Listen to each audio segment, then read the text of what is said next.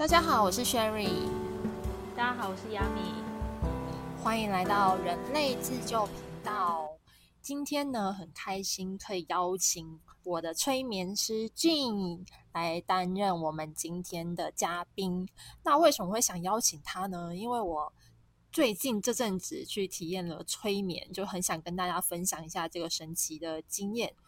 也希望我们从另外一个角度一起来了解催眠，所以今天就找俊一起聊聊这个主题。嗨，大家好，我是俊。那我很好奇，我很好奇，当初 Sherry 跟俊你们是怎么呃互相找到吗？还是你们是怎么认识的？就是 Sherry 是怎么找到你的？是看了俊的频道，然后因为他分享了，他之前有分享一本呃。我突然忘记书的名字，阿德勒被讨厌的勇气吗？啊，脆弱的力量。对，然后因为我们之前就是节目也有录过关于脆弱力量这本书，还有在 TED 上面的一些演讲的内容，所以我就是出于这个好奇，然后就又看了一下俊的一些频道的内容，然后我自己觉得嗯蛮好的，所以我就想说要来体验看看这个东西。那因为其实催眠的部分，大家会把它想象成呃跟神秘学有关，但其实催眠疗法呃可以追溯到最早，确实是源自于占卜，但是十五世纪的时候就开始被医生去用来做一些心理治疗，然后这个东西呢，现在也有广泛的在临床实验的运用当中。所以催眠其实也可以作为一种心理学上的调整手段。那今天的话，我会比较希望通过就是大家更客观的去谈这件事情，因为有催眠师，然后有体验过的人，也有完全没体验过的人，然后我们一起来聊聊这个主题。OK，那我可以分享对于我没有体验过的人，然后我是怎么理解催眠的。就我第一个想到的是，可能催眠就很像是睡着一样，就是你睡着之后，可能你就在某一个高维空间遇到潜意识的自己，跟自己对话。但我后来又觉得，哎，那催眠如果很像放空的话，那这样跟冥想啊或正念是有什么不一样的感觉吗？那因为我没有体验过催眠，所以我想问 Sherry，就是，呃，你觉得催眠跟冥想有什么不一样？的地方，我觉得催眠很像是视觉化冥想，而且是可以非常沉浸在里面的。因为有时候我们冥想的时候会很容易受到外界的干扰，然后或者是精神就会飘掉。但催眠就是很神奇的是，你那一两个小时，你就是一直在那个状态里面，你完全不会想说哦，现在在干嘛，或者是时间怎么了。时间过超快的，就是我自己在那个状态里面，感觉好像才过了十五二十分钟，但其实就已经过一两个小时。那。我想问俊说，那每个人都适合被催眠吗？因为我有听说过，其实呃，有些他早期用于心理治疗的时候，可能心理治疗师也会去看这个人的状态适不适合催眠。那通常你们都是怎么样去选择，或是怎么样去决定要不要帮来找你的人进入催眠呢？会不会有一些什么禁忌之类的？嗯，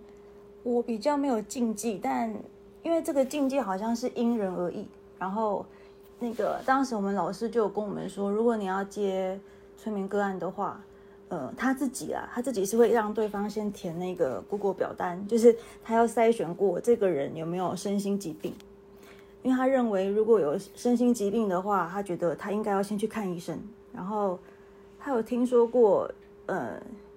他说有些个案来，他会说他可能想要借由催眠去取代掉他最传统的可能。呃，精神科就是身心门诊开给他的药，那那个药通常都会有一定的流程嘛，所以你不可以突然中断的，所以他就会呃希望他不想要负那些他觉得很繁杂的责任，所以他就会觉得说，为了也是一种保障保护自己，所以他会觉得说，呃，如果对方有填到他有相关的病史，那如果这个病史是很最近的，他可能会跟对方告知一下这样。然后他也自己也会有一个禁忌，是他希望对方是成年人，甚至是那种大学毕业之后，他觉得他的身心比较成熟或是完整的时候，他才愿意去做介入。那我自己是还好，就是我觉得那是一种缘分吧，就是会点进来看你的影片的人，然后会想到来找你，我就觉得那是一种缘分。可是我会看感觉，如果我们要提到灵性天赋，我最明显的就是我会对人的感觉，就是这个人给我的感觉这样。所以如果当下这个人就给我感觉不对，我可能就会找借口说时间上配合不了啊，或者是他可以再找找看其他的疗法等等的。所以我自己是看感觉，那每一个催眠师他们的要求不一样，所以，嗯，我目前还没有真的拒绝过谁，只是，嗯，有些很明显他还有很多问题需要处理，我可能就会希望他先把他的他跟我提到的问题处理完，那我们再回到催眠身上。有些人我可能会这样建议，但绝大部分我目前是还没有拒绝过，然后。嗯，因为你刚才提到嘛，人人都可以被催眠吗？嗯，是可以的，就只是说，嗯，每个人进入的深浅状态的不同。因为有些人可能，嗯，比如说他今天就是很累，那他来催眠的话，他可能在一开始的，呃，我们会引导他放松，那他可能就会睡着了。那这种情况下，其实就是睡觉优先，我们就会觉得，那你可能就再找一个时间再来。那那催眠有分，比方说线上跟线下会有。不一样的效果吗？嗯，如果我们从那个灵性的角度来看，就像刚才那个 Sherry 提到的嘛，他就发现没有时间时间感，就是在灵性的世界，时间跟空间它并不存在，所以呃没有所谓的距离，所以我们会有远距的催眠，只是说呃差别只在于对有些人来讲，可能面对面他会觉得说不会有一种冰冷的感觉，因为毕竟我们在催眠当下。比如说我们透过手机啊、电脑，对方可能会觉得有点尴尬这种，嗯，所以然后催眠又分成有开有开那个视讯的画面跟没有开的，所以那个感觉也会不一样。哎，那 Sherry 这次体验的是哪一种形式啊？我是呃用手机的，就是线上，但我还蛮好奇的，因为线上去你要怎么确认对方是有被进入就是进入催眠状态的？嗯，应该说，因为你们刚才有提到催眠、静坐啊、冥想，其实它都是从我的角度来看，我觉得它都是一样的，就是一种我们借由静、借由定，然后我们内观去感受、去触碰我们的潜意识。那包含大家 听过的通灵都很像这种感觉。那嗯，所以所谓的进入跟没有进入，其实它没有一条明确的线。可以去说哦，这个人进去了，或者这个人出来了，而是一种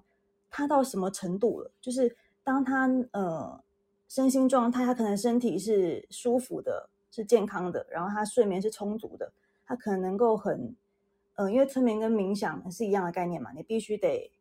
就是放松，但是全然的放松的话，呃，会根据你的放松的程度，会影响到你进入多深的催眠，所以我觉得那是一种深跟浅。那，呃，又有一种是动态冥想，就是其实冥想也可以催眠啊，冥想啊，可以张着眼睛的，就是你可以张开眼睛，就借由运动，也是一种进入心流状态的概念。那都是同一类型的，呃，我觉得是同一种本质，都是一样的，只是一种不同角度的切入，或是不同领域的人去诠释而已。所以我觉得，嗯，催眠没有进去了没，而是。他能够进去的多深，他能够多投入其中而已。然后催眠很重要，就是它跟睡觉又不一样。睡觉是一种彻底的放松嘛，但催眠是他必须放松，但他又必须专注在一个点上。就像呃，我们为什么会用一些引导词，其实也是让对方专注在催眠师的声音上，那就是一个专注点。所以这是一种催眠的形式。那像我们冥想引导也是，我们透过冥想语音或者是音乐进入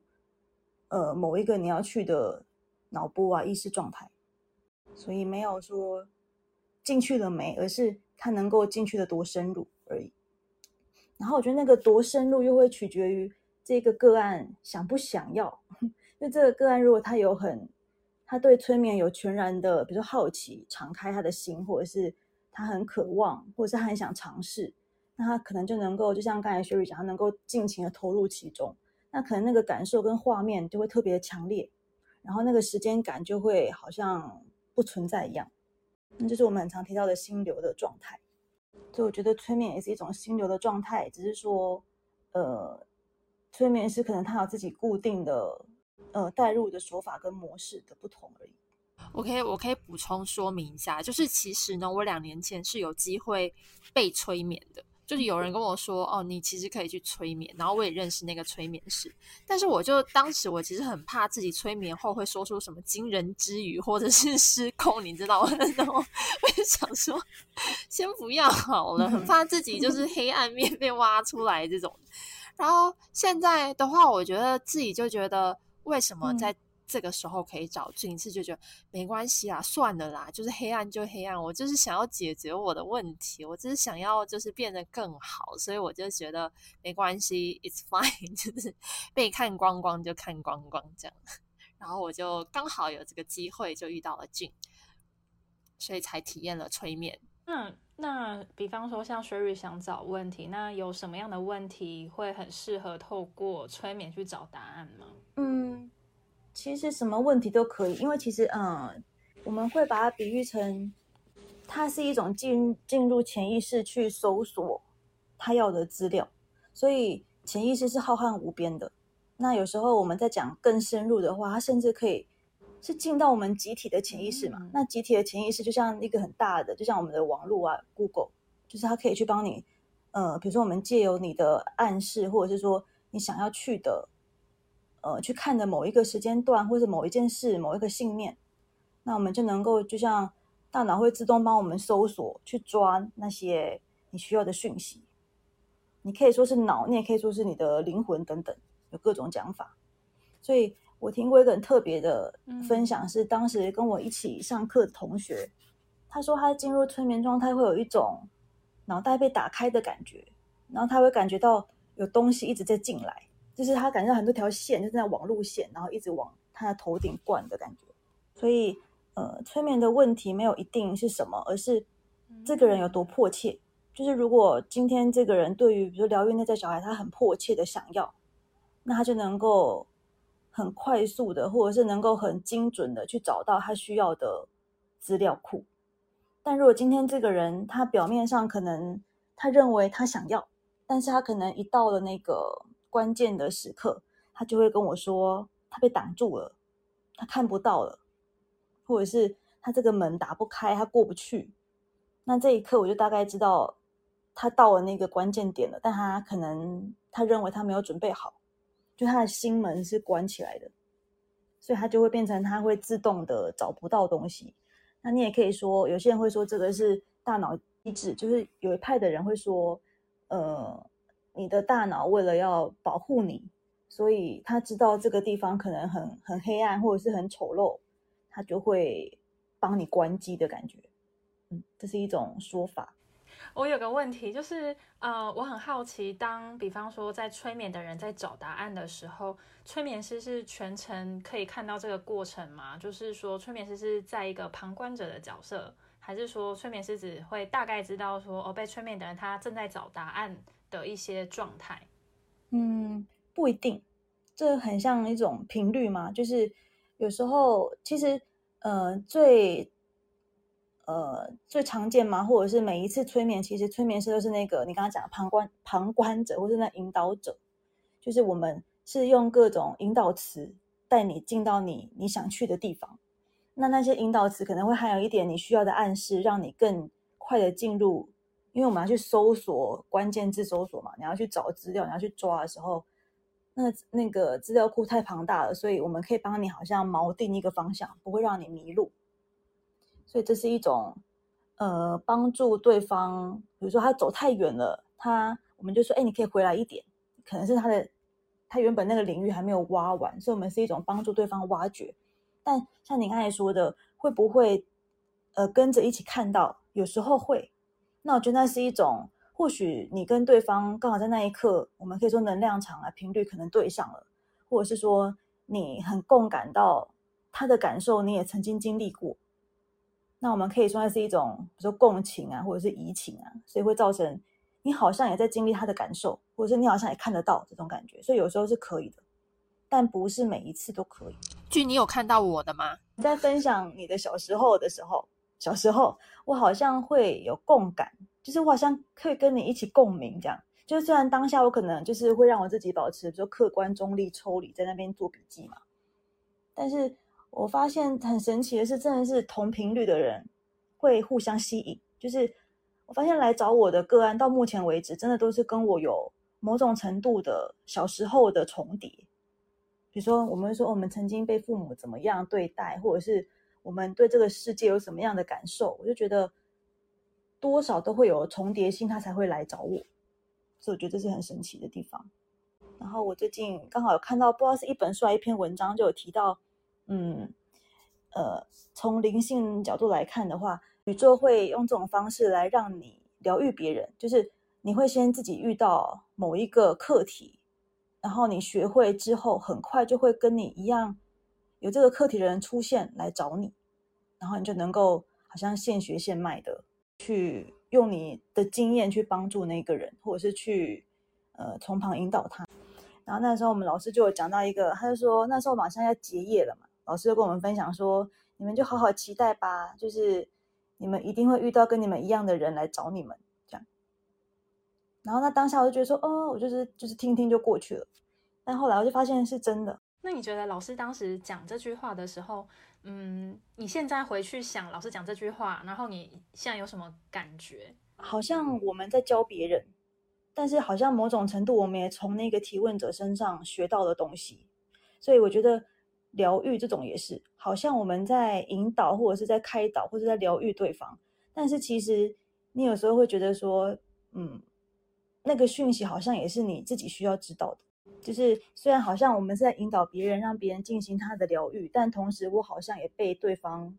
疗愈了，会有这种 感觉。然后，然后还有一个想问的，就是因为呃前面有讲到说，大家可能会想透过催眠来找答案。那万一比方说，嗯，我很小白，我就是找不到答案。我我即便已经在催眠状态下找不到答案的这种情况，那通常。应该会就是站在催眠师的角度，应该会怎么样去引导呢？或是说，还是现在还不到那个时刻，就就放着，还是怎么样？嗯，有不同的方式，因为状况可能每一个人不一样。有些人其实就像刚才 Sherry 讲，他说视觉嘛，但是其实催眠有，呃，我们人有很多个感官嘛，所以有些人可能是耳朵听得到的，他可能眼睛是看不到的，然后。有些人是嘴巴会有味道，就是呃那种每个人的感官强度不同，或者是每一个时期的你也会不一样。所以有些人会认为，我只要没看到，或者是我的眼前只要是黑色的，那我就是没有进入催眠。但是他可能是有感觉的，他会说，呃，我觉得毛毛的，或者我觉得冷冷的，他会有，比如说他会有触觉的感觉啊，温度啊，或者是有些人是必须得动手啊去摸，或者是说必须得。让他的头左右移动，去转移他的那个就是视线范围，把视野扩大，他可能就会感觉到了。所以有时候是因为这个原因，那我们可能就会请对方闻闻看，或者是吃吃看、摸摸看、听听看，或者是你感觉一下。我们会用各种的引导，让对方去知道，其实不一定是眼睛看得到才是真的。嗯，有些人可能就真的不是视觉型的，他可能是空间感知的。那另外一种。他真的无法进入，是他真的太累了。他可能一进去就睡着。像我自己，嗯，之前在上课我也会，比如说我当下已经很疲累的状态下，我其实也无法进入，因为我们刚才说你催眠必须得放松，同时专注。那如果你无法专注，其实你很难进入那个某一个情境，或是某一个能量场这种感觉。所以有时候是真的太累了。有时候是，呃，身体的状态。我想要问一下，就是其实我觉得大家会想要催眠，肯定是想要找到问题的答案，或者是解决自己困扰已久的事情。但是我相信每个人不会只有一个问题，比如说有内在小孩的问题，有恐惧感的问题，有什么爱的问题，就是各种奇奇怪怪的问题，他们觉得很重要的问题，但是不可能在催眠。一次性里面就把所有的问题解决。你会怎么样去建议？比如说想要去让自己变更好的人，他会需要优先解决哪一些的问题？我会跟对方讨论，因为呃，怎么说？毕竟催眠他是自己要去体验嘛，那个当事人，然后他回到现实生活中，也是他自己必须得去面对他的那些议题，或者是他认为的困难，所以我们呃通常都会以催被催眠者为主，就是我们不会强行的跟他说你做那个不要做那个，我们会跟对方讨论，然后。其实我们就会发现，嗯，好像看似他会提了好几个关键字，或是好几个议题，或是好几个信念，但我自己的经验，我发现他只要从嗯，我请他排排列顺序嘛，呃，你要哪一个当第一顺位？因为我们可能无法一次做完全部，那我们会从他的第一个进去，我们就会发现他剩下剩下的会跟着一起出现，它其实是同一件事情，或者是说它其实是同一个创伤，或者同一个根源。研发出来的那一连串的，比如效应啊，或者是关键字啊，或者是他的困境啊，他的痛啊，这种，所以还是会以对方为主。嗯，然后有时候他好几个议题里，其实可能又是重叠的，就是，嗯，我们可能从文字理解上，他提他提供给我的，我们会发现，可能那两三个议题其实是同一个东西，那我就会从呃。他觉得最痛或者是最有感的那个进去，因为最能够引发那个被催眠者的感觉的话，是最能够进到那个画面或者情境里的。他如果对那个议题或是对那个文字很没有感觉，他是进会进不去。所以你特别痛或是你特别恐惧，反而很轻松就可以进到他认为的催眠的深度，他想要的深度。所以，Sherry，你有进入到你想要的深度吗？我也不确定诶，但是俊像是说，如果我是用第一人称视角的话，就是代表我已经算是有深度进入了，是吗？应该说，通常会到第一人称，代表你很想面对，因为有时候对方可能太害怕了，那他可能就会想要希望我是，你会希望自己是那个第三人嘛？你会希望自己不是那个主角嘛？如果那个情境很恐怖的话，所以。有时候对方会说他很害怕，那我就会请他跳出来，就是哎，那你当那个第三人去看，你就把它当成电影在看，嗯。所以有时候我们会根据那个恐惧的程度，我们会做调整，比如说要不要站得远一点啊来看，或者是说要不要把这个画面变成黑白的再看，甚至在更恐惧，我们会说那你要把要不要把这个画面变成一张一张的照片来看，那他可能他的潜意识就会自己去做整理。去做转换，原来如此。那我可能很想要赶快赶快破关。没错，没错，没错，没错。因为有些人极度恐惧，他会就像刚才我们刚才讲，他会说：“哦，我进不去。”就变成这样，他就会自己自动关闭了。嗯，所以可能怕冲击太大的话，我们就会让他这么做。所以我才会说，通常会第一人称进去的，代表你真的很投入。那你也可以说，你真的很敞开心的要去面对那件事情。你就会很勇于当那个真实的、直接面对面的那种感觉。相信大家听到这边就会很想知道 Sherry 进去的那个场景是什么，但其实我也不知道。所以，就下一个问题呢，就是那我们催眠看到的那些场景是真的吗？我怎么知道是不是真的？但是我真的有看到，这是大家最最常问的问题。所以他们都应该说：“这是我幻想的吧？”这种，但是。不知道这样讲会不会很很那个很很灵性？就是，嗯，有时候我们，呃，我们会说我们该讲嘛，没有时间这种东西，就是没有现在、过去、未来，它同时存在。所以，如果你要讲什么是真的，其实只有当下此刻的感觉是真的。所以，过去的前一秒跟未来的下一秒，它都并不存在的感觉，至少在我们。现在的这个时空下，我们会这么认为。所以有些人不是会说，有时候梦境才是真的；有些人会说，我们的现实是虚幻的，或者是，呃，我们现在碰得到的身体，或是我们碰到任何物品，它未必是我们想的那样的存在。所以有时候我们我无法去说什么是真，什么是假。但我觉得，嗯，每件事的存在都有意义。然后，如果我们从，因为通常来找我的人都会很，就是对那种灵性啊、宇宙观很感兴趣嘛，所以我都用这种方式去切入。就是，嗯，就像我们在做占卜一样，有有些人会很执着跟我说，他就是要知道真相、事实、未来一定会怎么样这样。但因为未来是你现在可以创造的，所以未来没有未来一定好多个版本同时在上演，那是看你要怎么选择。那做选择、做改编的人就是现在的你，所以你可以说你看到的是虚幻的，你也可以说你看到的就是真相。那既然是这样，干嘛要看呢？就是回到刚才的，既然你都会看到，那宇宙的角度来看，就是不必要存在的东西，它不会存在，所以它竟然会出现在你这一次的催眠的情境里，它一定有它的意义。即便是一阵风，即便是一朵花、一棵树，都有它存在的代表的代表性的意思。嗯，否则你的潜意识不会帮你去找到那些东西给你看。那还有另外一个可能大家也会很好奇的问题，就是有时候我们会，比方说内镜显现在外镜嘛。那比方说，可能我最近压力很大，或我恐很恐惧，我要面对那的那个课题的时候，在催眠状态看到那一种不好的场景的时候，是可以改变的吗？看未来，嗯，可以可以，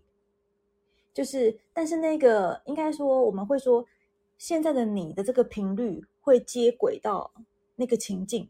代表同频共振，因为不同频的人事物不会接轨。所以，如果你的频率没有很大的变动，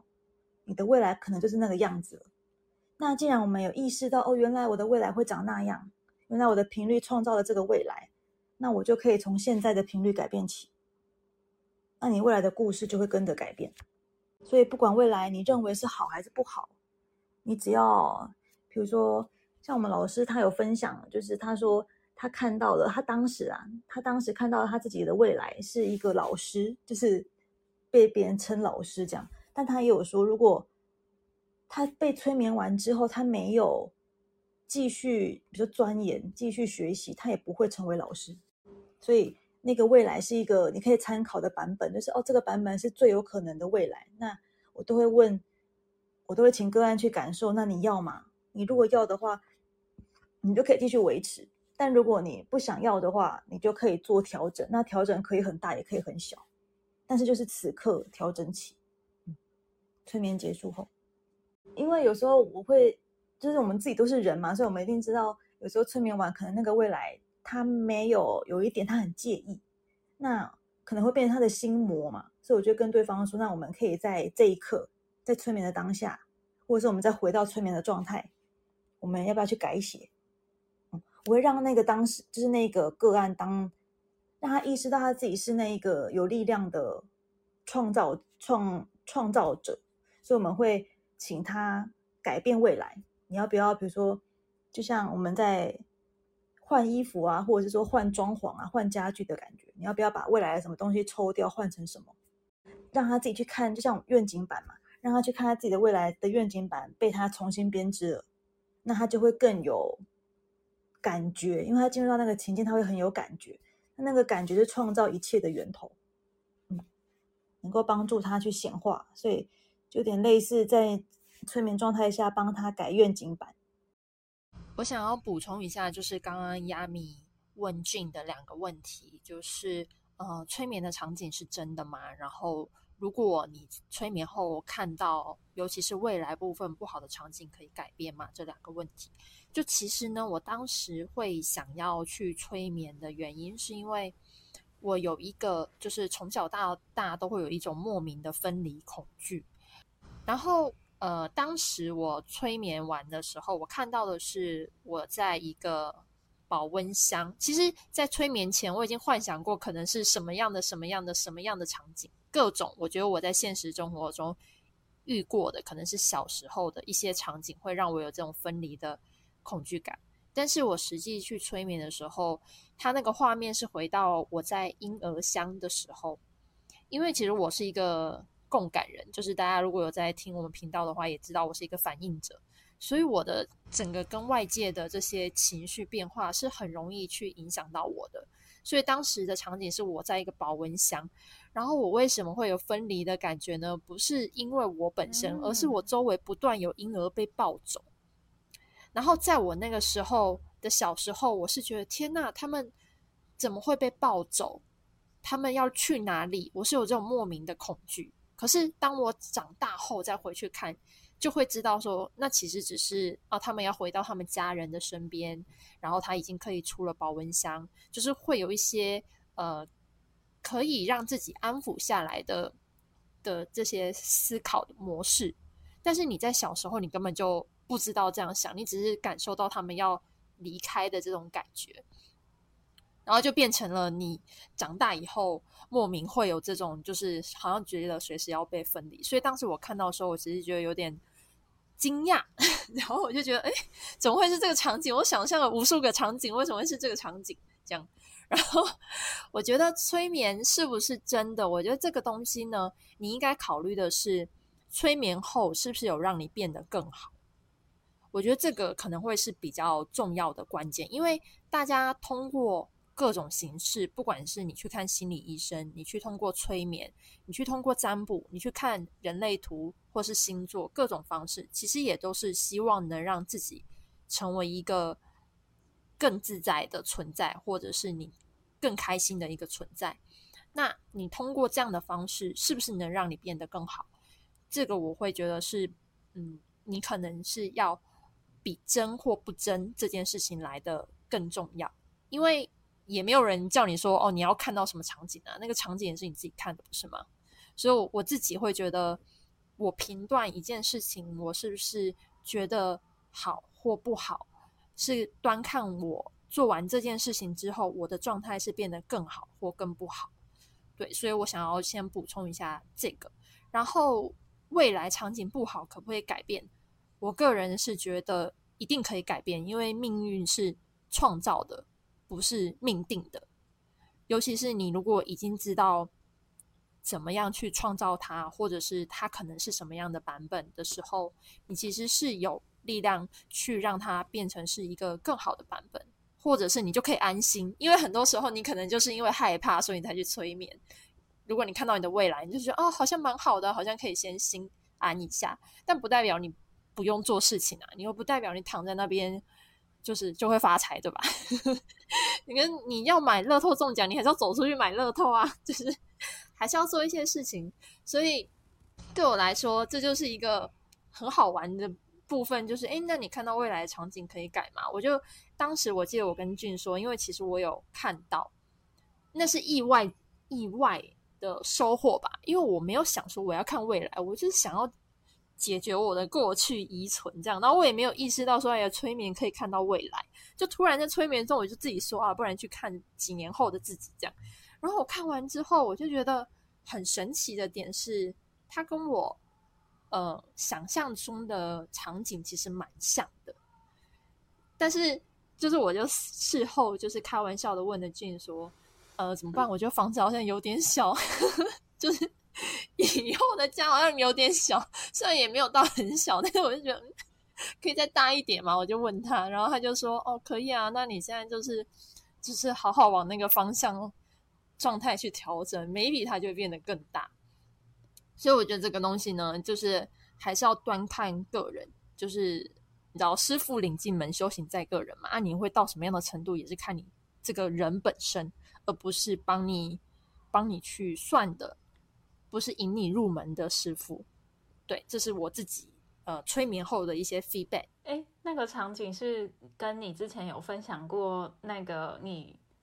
觉得很理想中的那个房间、那个书桌，然后那个灯，然后那个设计、那个摆设，差不多那种感觉嘛？我就只想知道是不是好奇。你是说那个那个那个很多书的那个书桌吗？我想。呃，风格蛮像的，但是因为其实我没有看到那么细的部分，但是感觉是很像的。因为我是看到客厅这样，然后 OK，对啊，我觉得这个东西呢，就是我们也是出于个人经验的分享，然后实际上每个人会遇到什么样的场景，其实都不一定，所以这个还是要大家各自去体验。那据你觉得来催眠的人有什么样的共性呢？通常来的人，通常，呃，我觉得应该说每一个时间段，或者是说找不同的呃催眠师会不太一样。但是我觉得，如果我们讲来催眠者这种讲法，就扩很大的话，一定是他想要主动的，呃，面对或者是主动的去疗愈。比如，我想面对我的内在。我想正视我的过去，就他有想要拿回那个主控权的感觉，他想要去创造他自己的未来，这种就他不想要被动的，好像听天由命嘛，他不想要被动的被别人说你怎么了，他想要自己去探索他究竟发生什么事了，就是有种主动积极的能量会比较明显，比起单纯的比如说透过牌卡的占卜或者是任何其他的命理，我觉得催眠是一种。就是他自己主动拿回主控权的感觉，绝大部分都是这种才会想要来催眠。就我问一个比较那个 profiling 的，就是是女生会多于男生吗？然后年龄段大概是差不多几岁到几岁之类的？我发现这会来找我催眠的，真的都是年比较年轻的，就是大概都二十，不会是二十出头，大概都要。二十尾，然后到四十这个中间段，就是他人生已经有一点故事了，但是他又很想要去探索未来的类型，因为可能年纪大一点会觉得，有些人可能不相信嘛，那有些人可能会觉得他的人生就已经这样了，我都已经几岁了，我可能不需要去期待什么。有些人的心情、心态或者是这种感觉，然后很明显就是女生比较多，因为我觉得。嗯，愿意去挖掘，愿意主动去触碰自己。我们我觉得催眠是一种主动去触碰自己最真实跟最柔软的，或是最脆弱的那个本质。所以好像不能说男女就怎么样，但是如果以刻板来讲，真的是女生或是阴性能量比较强的人，会比较愿意去触碰这一切，或者是他比较愿意去告诉你，因为。嗯，催眠我们会帮他做记录嘛，所以我们会请对方讲出来，他看到什么，他感觉怎么样，对方说了什么，那他想讲什么？因为可能那个半睡半醒之间，他可能催眠结束，他会忘记他刚才做了什么，所以我会帮他记录，所以他必须得就是开口说出来。那通常真的是阴性能量比较强的人比较愿意，所以嗯，男生也有，可是真的很少，而且那些通常男生都是那一种。比较艺术吗，或是比较感性，或者是他真的有，我不知道这样会不会标签标签族群啊？就是同性恋者会比较明显，他愿意去触碰那个最脆弱的地方，跟他愿意告诉你，因为催眠必须得有一种，我好像必须得跟被催就催眠师说我看到了什么，好像必须得掏心掏肺的感觉。那我想。再问，就是比方说以存量来讲，就是以那个量来讲，是真的进入，就是我们所说的进入水平时代之后，你有感觉到愿意呃来催眠的量，就是案件量啊，或是人也有变得比以前多吗？我觉得有诶，很明显，尤其是我觉得应该跟就大家不是会很常提到什么特殊孩童啊。什么电缆小孩、水晶小孩，各种的小孩，我觉得也跟这个有关，就是有可能也，我们也可以回到哦，因为网络科技的发达等等，所以我觉得有一种世界 大同的感觉，所以在这样的时代背景下，一定会比较多人愿意去听，或者是愿意去接触这种刚才说的水平保平时代灵性的东西。然后我觉得也是跟意识的提升有关，就是。真的有越来越多人来，是那一种，他好像被开发了什么的感觉。他好像他们会跟我说，他的第，比如说眉心轮、第三眼打开了，或者是他好像开始可以接到任何的一些感官，好像被放大，或者是讯息可以接收得到，所以他们就会想要去，好像找一个人讨论的感觉。就他们都会跟我说，呃，跟别人讲，怕被别人认为是疯子，所以。可是又好像很怕自己一个人奇怪而已，所以他们就会想要去找，比如说我透过呃 YouTube 的频道嘛，我会讲那些那种灵性啊，像刚才那些内容，他们就觉得说这样好像很安全，就是我跟你讲，你不会觉得说我是疯子这样子。就是我很怕我离题，就是嗯，我觉得也跟那个有关，就我们常很常说什么从扬升到什么五维世界啊，什么扬升啊，然后什么点亮啊这种，我觉得也是因为网络的发达，所以越来越多人愿意分享他自己，然后也会让更多人去接触到这些东西，所以会有一种嗯，好像因为我。因为我的不是我灵性觉醒好，或是因为我变亮了，或者是因为我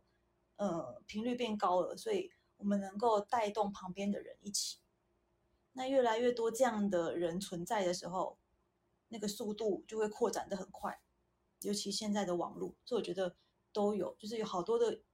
因素一起的。我想要补充一下，就是男生的部分，因为我觉得确实，因为男生对情感的连接会比较。没有那么的容易，所以首先是我觉得性原生的身体构造有关系，然后再来就是社会并没有允许他们做这件事情，更多人是期待他们是去做保护者的角色，而不是被保护者的角色，所以我觉得这个对男生某种程度上来说，他们是有很多心理压力没有办法去排解的。就他真的要到很信任、很信任、很信任你，他也许才会跟你说他有什么样、什么样的困扰，他有什么样、什么样的不安。所以我就觉得，作为另外一半的角色就很重要，你知道吗？你是一个可能、可能，嗯，对他来说最能够影响他的人，或者是最能够启发他这部分探索的人。所以，即便是女生先去做这方面的探索，我觉得也无所谓。你只要记得要分享，然后你可以。跟你另外一半分享这个东西，那对他们来说就是一个可以舒展的窗口。然后我可以再跟大家分享一个小故事，就是因为我其实是学艺术的嘛。然后以前的智商室，就是大学的时候，呃，我们是综合大学，智商室呢，就大家基本上不会去，因为大家就觉得哦，心理智商在更早的那个年代会觉得好像是心理有什么疾病。或是精神有什么问题才会去，大家不会想去。但是神奇的是，我到了艺术学院了之后，因为我研究生是读北艺大嘛，然后就是那些疯子，所以每次自强室都已经被爆满，然后要排队，你知道吗？根本就没有办法进去。就是男生也是会，因为情感比较丰沛嘛，所以我觉得其实大家都有这个需求，只是社会允不允许他们去做这样的宣泄。或者他们自己有没有意识到他们可以做这样的宣泄？所以我觉得这个是呃，之后也许会越来越多人可以去做这方面的探索。因为我有看到男生也有越来越多，虽然比例不是很高，但是也是有。所以我觉得这个呃，大家如果有这个需求的话，其实可以放心的去探索，因为只要是让你自己变得更好的状态，没有什么不好意思的。我觉得很神奇的是，就像刚才就是 Sherry 讲那样，就是绝大部分来找我的，就是他生理性别是男性的，他们来回到过去疗愈的议题，都是刚才那个议题，就是我不准哭这个议题，我嗯，我好像太阴柔了这种议题，嗯，或者是我好像必须得被划分，没错，我必须得被划分成男的或女的的议题。嗯就他们会，就他们都会给我一个结论，就他们认为为什么要用二，就是二分法去划分一个人的性别？他就觉得说我不是男也不是女，我不需要被别人去界定这种，嗯，就甚至连我被称为同性恋好像都没有必要这种感觉，所以我就觉得，嗯，某种程度你会好像有点心疼吗？他们的小时候，他们一定无法尽情的做自己。那某种程度你会不会很庆幸，就是至少在这个年代，他愿意跟一个，这怎么说，我都是一个陌生人嘛，就他愿意跟一个陌生人讲这些话，然后他愿他开始去意识到，原来这个世界不是二分法，他可以活得很坦荡，这种我就觉得某种程度也很庆幸，就是替他们开心，然后又替他们心疼的感觉。但我觉得相对而言，我觉得像早俊的那些，可能我们称之为男生的男生们，他们可能也是相对敞开的，所以他们才愿意来尝试呃催眠的这个方法。因为我刚刚原本想说，Sherry 的结论是不是要鼓励男生试试看催眠啊什么的？对啊，没有，我以为你是要说，就是记得女朋友记得要带男生男朋友去催眠之类。然后，然后我想问一个直男一定会想要问催眠师的问题，就是直男，就是直男可能就会很好奇，或会很想挑战催眠师，说：“哎，那你们催眠师可以自己可以催眠自己吗？”但是，呃，会比较有难度，就是嗯，因为有一个第三人在带你的话。他不会跟你去尽情的在那个情境当中当中去感受嘛，所以他可以把你拉回来。比如说，哦，那我们现在可以往哪边走了？这种。但是如果你是自己的话，你可能会走远了。这种感觉就是你可能会在那边尽情的去，不是尽情的哭好了，但你可能就只就是哭了，可能一个小时你也不知道，就是你不知道什么时候要，比如说拉回来，或者什么时候我们要去另外一个地方了。嗯，所以这是催眠的难的。一个人帮自己难的地方，就是我们会有自己的盲区的时候，要不然是可以的。嗯，俊，我想要问，就是其实对直男来说，嗯，直男没有代表贬义，我只是想说 区分一下，就其实对男生来说，他们很重视，他们很重视实际的效益。比如说，因为我自己有在念正念，就是有冥想的习惯嘛，但很多会去练习正念的男生，他们第一个可能会问的就是。这个到底有没有效？能不能提供我的工作效率，或者是能不能让我疏解 压力？他们想要一个确定的保证。那他们觉得如果有这个利益在的话，OK，fine，然后我去学习。但是在正念里面，吊诡的是，通常你有这样的心思存在，不是不能得到这样的结果，而是那个结果来的反而会比你完全没有什么样其他的思绪的人来的慢很多。那我不知道，就是催眠，因为催眠其实说到底是有好处的。但是如果你强调这个好处，对于来催眠的人是不是一件好事？或者是他就是特别觉得哦，对我就是要怎么样怎么样？这个这个会影响到最后他催眠后能得到的收获吗？所以他们在会馆前，我就会跟他们说，呃，催眠就是一种 带领你。进入潜意识嘛，所以，呃，进入潜意识之后，你就可以去挖。我们刚才讲，你可以去找，你可以去探索，你可以去挖掘你你你想要找你认为的终极的真相，或是你现在需要知道的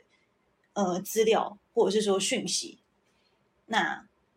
所以某种程度，我就暗示说，其实到最后，你回到我们的现实生活中，你结束了催眠，你还是必须得采取什么，就是你还是必须得行动。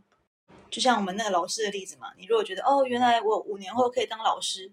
那你就躺在那边等着五年后的话，通常就只是继续躺着而已。我又用这种方式让对方知道，嗯，最终还是你，然后最终我们还是要回到这一个地球的这种感觉，嗯。然后通常这样，对方可能就会去考虑他是否要不要汇钱，他是否要不要进入这个催眠。那我想问一下，就是因为催眠有些问题是不能一次性解决的，那你要怎么去评估说他还需不需要继续催眠？嗯，评估我会用体力来 考量，就是但第一个我会先最现实的嘛，就我的时间表，就是呃会不会影响到下一位下一位个案的权益，就是真实的时间点这种，然后再来我也会考虑嗯我自己跟对方的体能的感觉。就对方如果很呃，其实通常超过一小时，可能就会有点疲累了，所以我会自己呃，我不会让时间一直往下走。可是如果对方如果我觉得我可以，然后对方也愿意，那我就可能我认为哎很顺。就像我记得 Sherry 是第一次吗？还是哪一次？他就很顺，我就觉得哎好像可以继续，所以那一次就很久。但是如果有些对方你明显感觉到十分，我是觉得十五分钟 真的，因为有些对方会明显感觉到就是很很疲累，或是他会直接跟你说他很累，那我可能就觉得嗯，那我们就赶快做一个总结。所以我会以第一个就是真实的时间能不能够继续，然后再来就是他自己的体能给我的感觉，他因为当我们太累的话，其实无法放松，或者是你也无法专注，那其实就很难进入到下一个你要去的地方，在催眠的过程当中。然后如果我自己累的话，也是，我就会影响到，因为呃，其实催眠师你要一直动，你的脑袋要一直跳，就要一直跳，就是你要一直注意对方现在是什么状态，然后你要一边做记录，你还要一边去想他给你的回馈是什么。那我这个当下我要怎么引导他到他该去的地方？所以如果我无法专注我自己的话，我会影响到对方的被我引导的那个感受。所以我觉得我自己的体能也是一个考量。那我觉得平均来讲，大概就是一小时，或者是多一点、少一点。对，除了单次性的时间。哦，你是说你是说连续来的意思吗？对，因为我为什么会这样问的原因呢？是我我刚刚分享的就是呃分离恐惧这件事情，就是我其实一次性我就有感觉了，就是我就会意识到说，哦，其实这就是源头。但是我还有问了其他的问题，然后我回到现实生活中，我就觉得好像没有什么事情发生，你知道吗？就会觉得，哎，是我还没有解决完这个课题吗？还是他需要时间酝酿？还是我只要还是需要再去去更深挖这件事情？次数没有，而是一种对方愿意吗？这种就是对方，我们都会以那个当事人为主，就是你你觉得你有需要吗？因为如果应该说，我们我们人的一生就光一生就好多个议题，但有些议题可能真的很小，小到你不会影响到你的人生的感觉。你认为你没有影响到你的人生，那你可能就不需要去处理的那么干净，因为每一个信念的存在都有服务于你的地方，所以可能真的他那个信念的存在是利大于弊的，那就不用清掉。但如果那个东西很明显的阻碍了他，他自己很有感觉，他觉得他未来。被往后扯了，或者是往下拉了，或者他真的很痛苦，他真的很恐惧，他的呃一般的日常生活很难进行的话，那我们就会希望他可以再来。那就像你刚才说的，那要来几次，那也是对方的感受。就是有时候你的一个结打开了，其他其他的结会跟着自己慢慢的解开，但有时候，呃。就一种碰到墙壁或石头的感觉，就代表他今天可能就只能到这边了。那我们就会停下来。那我就会跟他说：“呃，很明显是你出现了一个新的议题嘛，就是我们挖到了一个议题了。那这个议题就是他更深的恐惧或者是痛苦。那我就会说，看看你要不要下次再来挖这个议题。就是从我的角度来看，我认为有需要来挖，但他可能认为没有。”所以他可以自己去做衡量跟选择，透过他的日常生活去感受，他遇到某些情境或者是是某些关键字，他有没有很强烈的反应？那如果有，他想要来做嘛，就是会以对方为主，所以没有所谓的一定得几次，而是对方他认为有没有需要，或是他认为他想不想要，才是最关键的。那据你自己觉得，就是你当催眠师后有什么样的变化吗？借由自己的观察跟外面就周围的人跟我的反馈，我知道我自己很主观。然后小时候的我认为黑跟白是绝对的，然后到了慢慢长大才发现，原来灰色地带才是最我们最常待的地方。所以就很像我们讲的二元，它有它其实并不存在嘛，它是一种合一的概念。所以黑黑跟白就变成灰，然后嗯，来找我的个案，就是我们平常的日常生活，我们总是会习惯的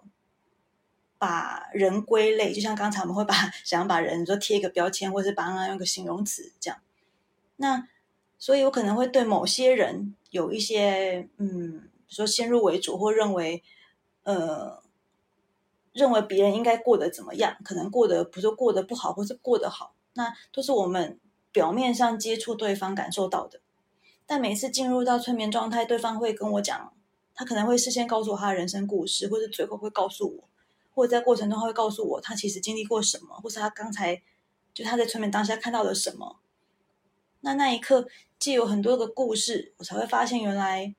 其实一个人有很多个面相，没有人是可以被绝对的定义的。就像我们刚才一开始提。呃很前面提到的，就是会有个案跟我说，为什么要用男女去划分这个人究竟是什么性别？会不会其实每一个人就像我们阴跟阳同时是存在一样？所以我觉得透过催眠，嗯，你会接触不同的人，听到他们的故事的时候，你会有一种，嗯，对很多人有更深入的了解。就像星座好了，我们可能会很界定什么星座就该是什么样的，但有时候我们可能会忘记去诠释它的另外一面，就是呃，光跟明可能都是同时存在于一个星座，所以我会因为像我以前也很因为我对星座很感兴趣嘛，从小就讲，所以我就很爱用星座去定义哦，这个人就是比如说花不花心，这个人渣不渣这种，就跟同学聊天的时候，但我就会发现原来。我们虽然这样讲，可能有些人无法认同，就是我们认为的渣会不会，我们可以用另外一个角度去看待它呢？就是有好多个视角可以去切换我们一开始帮别人贴上的标签。所以这是我认为一个人就是像光谱一样，他会有很多的样子。所以我觉得透过催眠也可以去挖掘，呃，未知的自己。就像我们那时候在上课的时候，我们会跟同学互相练习。呃，彼此催眠。那在过程中，在课程结束后，有同学还有我自己有都有这样的感觉，就是我们发现，原来我这么不了解我自己，就是我们会认为我们就是应该是什么样子的。那当当我们接触到了催眠，才发现原来我有另外一个样子，是我从来没有去正视它，或者是从来没有去认为那个是自己该有的。嗯，应该说怎么说？好像我们对自己的定义会打破，就是你会一直打破一层一层的定义，尤其是对自己。所以我觉得这是催眠最大的成长，就是我们无法去轻易的去界定，或是论断，或是定义任何一个人，或是任何一件事情。所以我现在也比较不会去做评论，比如说看电视的时候会跟家人朋友嘛，就大家就是私底下你会说这个人很棒，或者这个人你觉得你不喜欢这种。但我现在就好像无法对任何一件像现在很多社会案件等等的，我好像无法去轻易的去定义究竟该不该或者好不好。嗯，有太多面向可以讨论的这种感觉，所以我觉得催眠很神奇的，就是嗯，看到了别人，同时看到了自己，我觉得这个是我觉得很特别的地方。嗯，谢谢俊跟我们分享。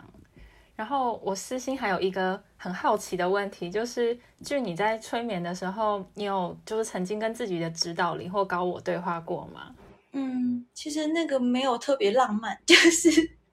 那就是在课堂上，然后老师就说：“哎，那我们今天去找我们的高我，我们今天去找我们的指导灵，就是这种感觉。”然后就进去。嗯嗯，然后我们突然这样说离题，我想突然想分享一个，是嗯。我发现很特别的是，我们有一个练习，我们会提到用镜子来练习，就是我们会到心灵的空间，然后去找一面镜子。然后我就发现，我不知道为什么，我每次只要是镜子，我就无法很进入那个状况。然后我就会私下跟同学讨论，得到的结论就是我的害怕，就是我发现我会恐惧镜子，所以变成只要今天带入的方式是借由镜子，我就进不去了。所以我就觉得这是很特别的地方。所以因为这样，我通常也不太会帮我的个案带镜子，就是因为我自己都没办法很熟熟悉的话，我觉得我好像不要用这种方式去引导别人。然后我会觉得来找我的人真的有很多共通点都跟我很像，所以我就会觉得用我自己最我自己认为我最轻易能够带入的方式去带入。通常会遇到高高龄啊，或者是指导灵、守护灵、守护天使、你的神什么的。通常他的话都不多，因为嗯，大家应该知道，到了某一个层级，其实都是能量在互动嘛，所以其实语言这种东西就有点难表达，或是他们不习惯用语言来告诉你。所以到了高维度的时候，通常来找我催眠的人，他们都会说，呃，对方只是微笑而已。就他们其实没有话要说，但人类嘛，人类就很习惯透过文字、透过语言来接收讯息，所以他们就会很很迫切的希望他们认为的那个高我或是神能够跟他讲一一长串的话，但通常不会是这样。我想要问你，就是你上次到底是怎么识别出那个是我的高，是是我的指导灵？就是你上次是在，我不知道你还记不记得，就是上次我们就是催眠的时候呢，就有一个艺伎，然后搞半天，你就突然问他一句说：“那你是我的指导灵吗？”然后他才回答是。你怎么发现的？我真的很好奇。我觉得应该是，我觉得应该是当下我跟你有共感到，就是我应该跟你有共振到。OK，所以那时候你在讲，你在进入那些情境，我好像也很有感觉。所以我就想说，要不要直接问他？因为他给的就是很引导的那种感觉，很很高我的角度在帮你看世界啊，知道的。我可以偷偷跟大家讲，说我为什么要进来，就是因为我在我在那个催眠状态下，我竟然就是跟他说谢谢，就是那个指导灵，竟然刚就是回头跟俊说哦，谢谢他，他是一个好人，然后带我来看到我应该看的东西，我觉得真的太好笑了，然后就觉得。对，然后就是太好笑了，然后我就觉得这是什么神奇的体验？好吧，那既然就是高我指导灵都已经认证俊是好人的话，那我们来邀请他上节目好了。对啊，所以我就觉得很神奇，就是应该就是真的，我们这样讲会不会很很很悬，还是很灵很灵性？就是我觉得应该是我们两个人的高我真的有在那边汇合，或者是什么？这有一种 我好像跟你身临其境，然后我好像，所以我才会突然蹦出这句话。然后他又就像你讲，你的高我现在还要跟我对话，我就觉得哇，就是一种嗯，就应该当下我们很有连结的 关系。嗯，刚刚讲了很多，不止催眠的东西，就是还有一些可能就是比较灵性的东西。但不管怎么样，我觉得那都是一个体验的过程，就是保持着开放的心态去看世间万物。你知道的，你不知道的，因为你很难用你的已知去看到未知的世界，因为这个世界本来就是多元的。那我自己会觉得说，嗯，指导灵啊，或是高我啊，或是宇宙啊，它也只是一个说法，去定义我们能够去理解的东西。那你只要找到你自己。舒服的方式去解释你想要解释的东西，我觉得就可以了。就像俊也会使用他自己熟悉的方式来帮大家做催眠，那你也可以找到你自己熟悉的方式去帮自己去做一些疗愈。那我自己知道，就算即便是心理智的智商师，他们其实自己在帮别人智商，他们自己本身也有自己的智商师，因为通过别人的视角，可以给到你不同的视角去看到自己的问题。所以，这是我自己体验完催眠后想跟大家分享的我自己的感受。那今天呢，很开心能够邀请君来跟我们分享很多催眠的一些事情，后也满足了我们一些好奇心。那希望今天这一集对大家都有帮助。那今天就到先到这边，拜拜，拜拜。